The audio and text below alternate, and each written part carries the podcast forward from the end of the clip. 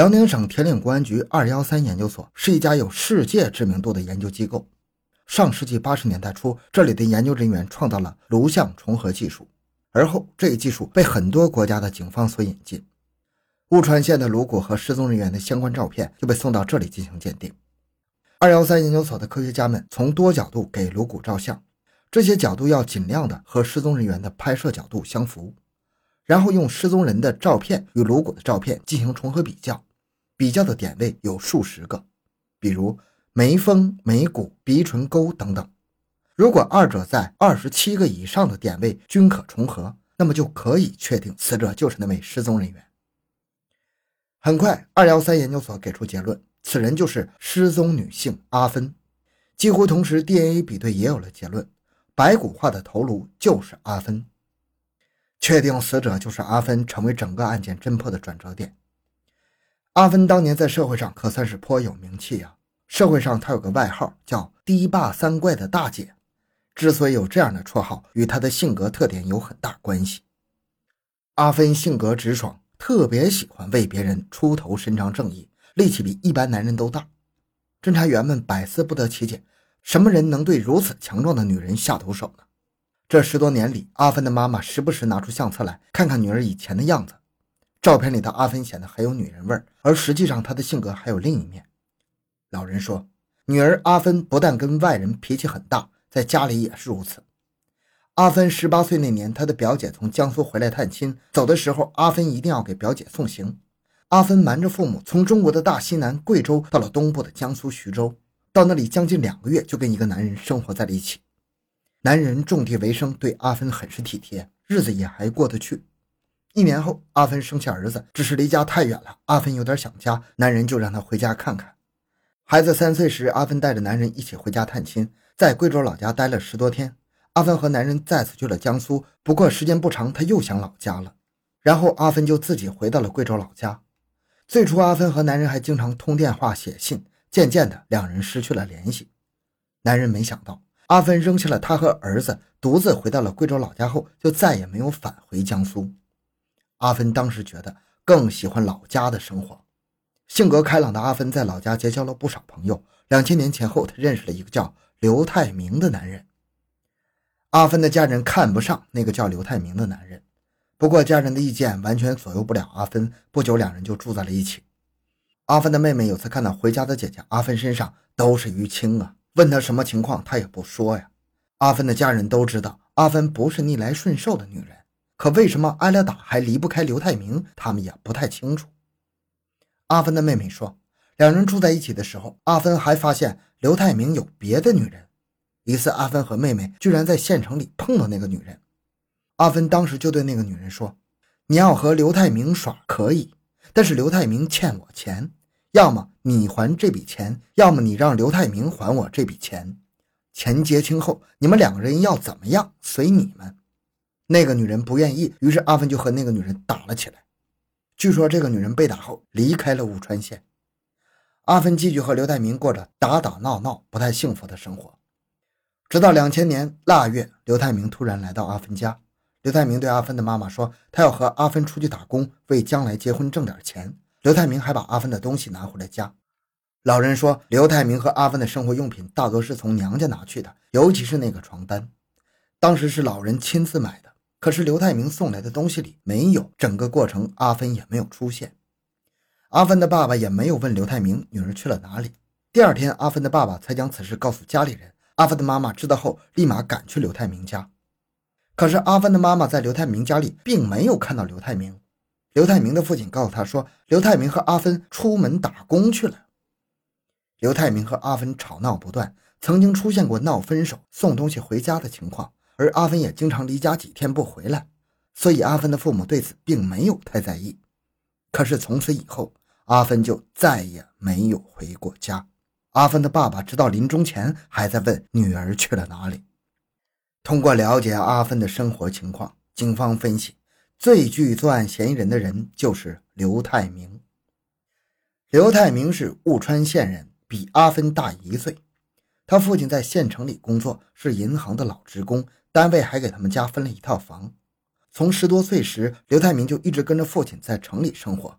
刘太明家距离发现颅骨的地方只有一街之隔。跟阿芬同居之后，两人就住在刘太明爸爸的房子里。周围的邻居对这对小情侣有不少意见。邻居反映，两人经常吵架，搞得四邻不安。直到两千年腊月，刘太明把阿芬的东西送回了娘家。打那以后，就没有人再见过阿芬了。也就是说，最后一次见到阿芬的人就是刘太明。所有的这些情况让办案人员认为刘太明高度疑似犯罪嫌疑人。他们决定去刘家一趟，见见刘太明。他们见到了刘太明的妈妈，老人寡居多年，对儿子的事情不太了解。警方看来只能通过其他手段查找刘太明的下落。几天后，终于查实刘太明在江苏打工。专案组立即派出一组人赶往江苏，对刘太明实施监控。因为现有的证据还不足以对刘太明实施抓捕，所以警方决定对刘家进行秘密调查。警方将刘太明的母亲喊来社区之后，侦查员对刘家进行秘密勘查。技术人员将刘家的地板撬开，在刘太明和阿芬生活的房间里发现了疑似血迹的物质。得到消息后，在江苏办案的侦查员决定抓捕刘太明。刚刚到案时，刘太明对警方说很多事情他记不住或者不知道。当看到诸多的证人证言以及警方在他家提取到的血迹这样的证据时，刘太明的口供发生了变化。他说：“阿芬是死在他家的，不过凶手不是他。”刘太明说：“阿芬是他爸爸一时激愤下杀的，而刘太明的爸爸早已经因病过世，无法对证。”这个看似无懈可击的解释很快被警方否定了。刘太明的父亲已经退休多年，杀死阿芬的可能性基本为零。在警方步步为营的审讯攻势下，刘太明终于承认阿芬是他所杀的。刘太明的作案现场距离发现颅骨的地方十五米的地方是刘太明抛尸的所在地点。有关阿芬的所有事情都是刘太明最不愿意回忆的往事。他说错就错在当年杀死阿芬时太冲动。生活了一段时间之后，刘太明发现了阿芬的另一面，他才知道原来阿芬早就跟人结过婚，有了孩子。刘太明就跟阿芬说：“既然你有了家庭，有了丈夫孩子，那我们就做朋友吧。”据刘太明说，两人一度闹过分手，分手后他还结交了新的女朋友小叶，还把家里的门锁换了。可没想到，阿芬在街上还殴打了小叶。刘太明知道此事后，就对阿芬说。你有什么事冲着我来？小叶是无辜的。刘太明认为自己是在无可奈何之下继续这段生活的。后来，刘太明经常到遵义市打工，几天才回来一次。案发当天的中午，刘太明从遵义回到了务川县。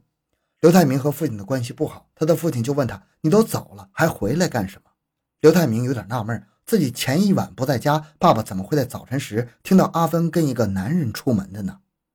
刘太明怀疑阿芬带了别的男人回自己家睡觉。当晚，刘太明的爸爸回乡下老家住，刘太明在外出打牌，打了半夜才回到家中。一见到阿芬，他就厉声质问：“你到底带了哪个男人回来睡觉？”阿芬的妹妹认为姐姐不是那样的人，一定是刘太明血口喷人，激怒了阿芬。据刘太明反映，盛怒之下的阿芬甚至拿了一把水果刀刺向了他。这一次反过来也激怒了刘太明，他从厨房里拿了一把菜刀砍向阿芬。随后，他用阿芬从娘家带来的床单裹上尸体，抛尸于公厕旁的一个水泥池里。几个月后，刘太明担心尸体被发现，跑来遗失，可是尸体已经高度腐败了。刘太明只取出了颅骨，并把它扔进了不远处的旱厕里。刘太明说：“自从案发当晚之后，他就到外地打工，他去过西藏、重庆、浙江，最后在江苏落网。这些年里，他结婚生子。”对女人、对家庭，他付出了过去未曾有过的耐心和爱。不过，随着他的锒铛入狱，这个家也散了。在刘太明的指认下，阿芬的其余尸骨全都找到了，案件告破了。二零一五年六月，贵州省遵义市人民法院以故意杀人罪判处刘太明无期徒刑，并处刑事附带民事赔偿六万多元。刘太明多次表示后悔。他说：“如果那天他不那么冲动，如果两个人闹得不可开交的时候，他离开雾川县出去打工，如果从见面的那一天起不那么感情用事，多了解对方一些再结合，可能都不会发生后来的事。然而现实的生活没有如果。”好，这个案件就讲到这里。小东的个人微信号六五七六二六六，感谢您的收听，咱们下期再见。